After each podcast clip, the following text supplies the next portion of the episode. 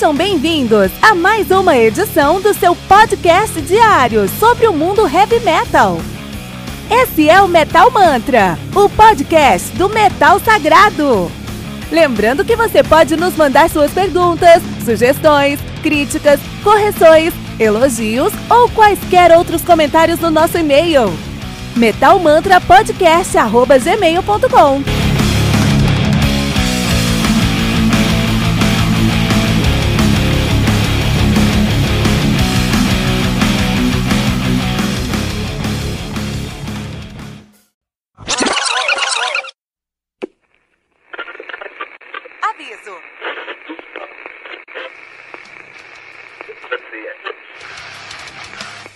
Antes de começar, avisamos que todo o conteúdo do Metal Mantra é Creative Commons. Por isso, músicas, links e podcasts citados nesse programa estão na descrição desse episódio. E caso você ouça algum barulho estranho durante esse episódio, não se assuste. Isso acontece porque eu estou gravando esse programa na rua. Só mais uma mágica que o Encore FM fez acontecer.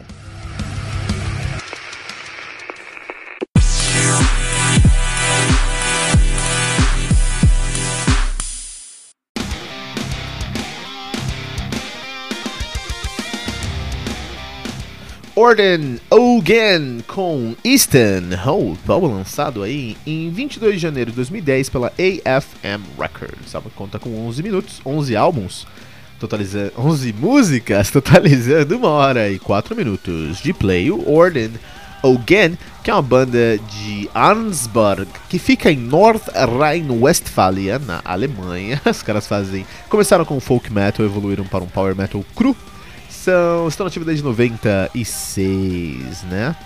Um, então, Orden Again é um nome muito estranho porque eles se chamam de The Orden of Again, né? Orden Again é The Orden of Again. Orden é order, é ordem. Orden é ordem em alemão. e Again é medo em celta. Então, Orden Again é ordem do medo, ordem do medo. E aí na capa dos caras na, no, na arte dos caras aqui eles têm um, um rifle, um, um, um 38. então acho que é pra ter medo de alemães armados desse, desse frio mesmo, né? Então a gente tem aí. Uh, os caras têm uma discografia muito sólida. Os caras têm aí o Testimonium Ad de 2004, o Veil de 2008, que foi muito bem recebido. O Eastern Hope, agora de 2010, onde os caras já estavam meio que consagrados, e aí as coisas só começaram a ficar melhor com a saída do To The End de 2012 Ravenhead 2015 e agora o Gunman de 2017. Dois anos já, tá na hora de lançar álbum, hein? Senhores do Orden Again, a banda que é formada por Toby na guitarra, que toca no Duke, Sebastian Sib Liverme, que toca guitarra, é vocalista da banda, toca teclado também.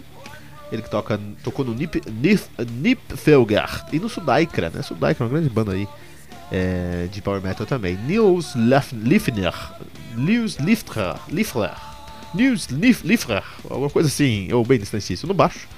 E em 2019 ele assumiu a guitarra agora, né? Uh, ele tocou no Predator, no Stormblade, no Lives Ai, olha aí, não sabia que tinha tocado no Lives Eye, muito bom. Dirk Mayer Burnhorn na bateria, que toca tocou no Skiltron e no. E no Trapture. Skiltron, né? Quase o nome meu, quase o meu nome, né? Vamos ver se é Skiltron. Não conheço Skiltron. Skiltron! Eu tenho um grande amigo Bruno, cara. Ele é um dos metaleiros originais que conheci na vida, assim. E ele, quando ele falou o seu nome, não é Kilton. Puta, esse nome de banda, hein, meu? Colocar esse nome na minha banda. E parece que o Skiltron seguiu aqui e quase colocou Kilton, né? Na banda aqui. Skiltron. É uma banda argentina de, de Power Celtic Folk Metal. Olha aí, com cinco álbuns lançados. Quatro cinco álbuns lançados. Que curioso, vou querer conhecer os caras depois aí. E aí o Ordinal Again também conta com Steven Wilson. tipo Steven Wilson do Paraguai, né? Steven Whistle no baixo, ele que toca no Xandria. Muito bom Xandria, no Domain também. Muito bom, só gente de peso aqui no Ordin Again. Né? Vamos falar hoje aí sobre o Stanhope. Então a realidade é que a gente para falar de, de falar de Stanhope, falar de Ordinal Again, a gente tem que falar sobre o power metal alemão. A escola alemã do Power Metal é uma escola muito tradicional, uma escola muito prolífera, uma escola muito importante, provavelmente a escola mais importante para o Power Metal do mundo. E uma das mais importantes do heavy metal em geral, né? Por quê? É, tudo começou em 87 com o lançamento ali do Keeper of the Seven Keys parte 1 e 2, 86 e 87, né? Quando o Halloween definiu os parâmetros que são seguidos até hoje para o Power Metal. Se você quer fazer Power Metal, você precisa cantar sobre uma águia que voa livre pela, pelos céus. Você precisa ser rápido, você precisa ter dueto de guitarra como Iron Maiden, você precisa ter uma bateria que, em geral, faz, faz é, um seguro bumbo duplo, um baixo que cola com esse bumbo. Você precisa de vocais estridentes e agudos. Tudo isso foi estabelecido lá no, no, no, no Keeper of the Seven Keys Part 1 e 2. Mais do que isso, a primeira música é sempre instrumental. A última música é a mais longa do álbum, termina com um épico.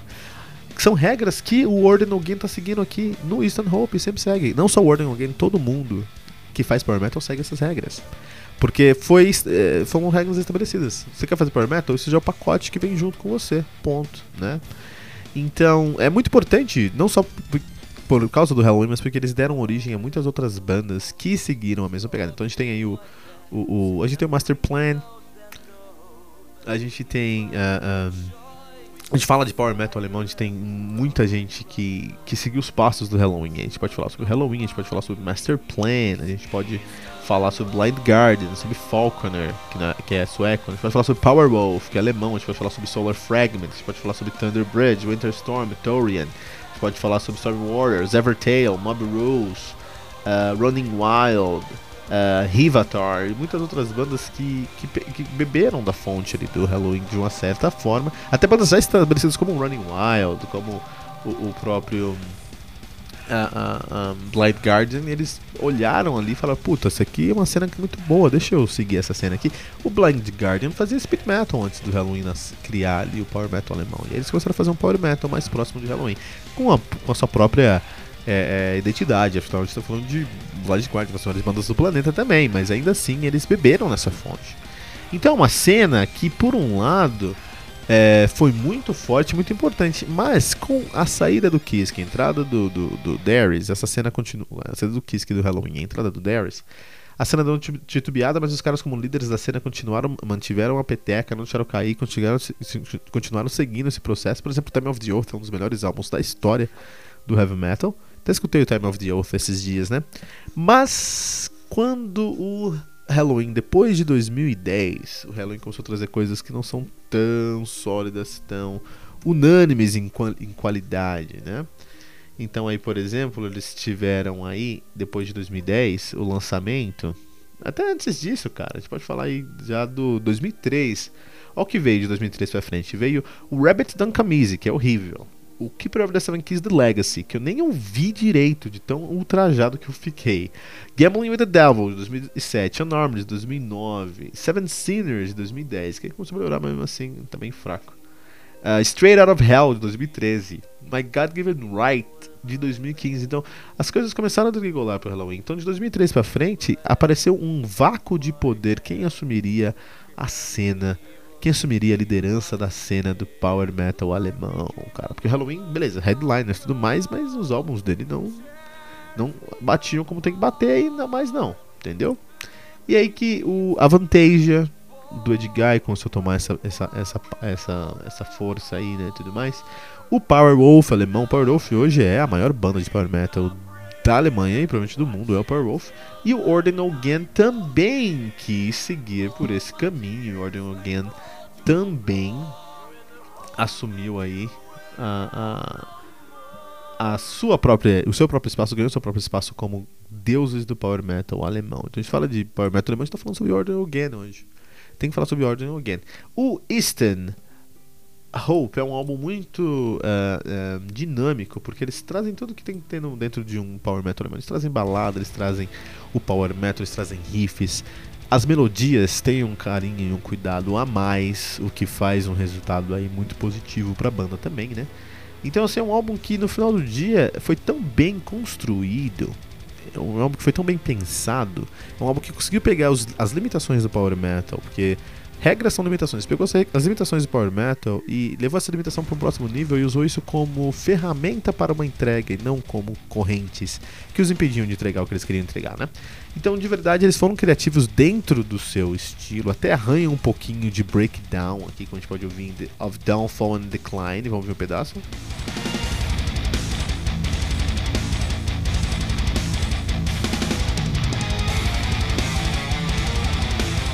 Que é uma técnica que o Halloween tentou implementar em vários aspectos depois de 2003, 2003 e flopou geral, foi uma, um fracasso geral os breakdowns do Halloween, mas que o Orden Again conseguiu trazer para dentro do Power Metal sem perder a estética que se tornam característicos. Você gosta de Power Metal? Você vai adorar Orden Again. Se você não gosta de Power Metal, você não vai gostar de Orden Again, porque eles são a essência do Power Metal em 2019.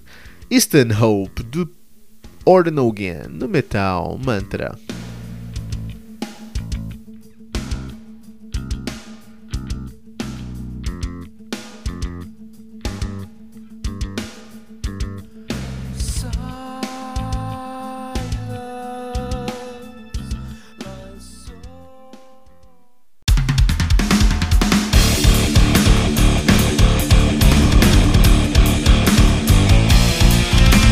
Você ouviu mais uma edição Metal Mantra, o podcast do Metal Sagrado.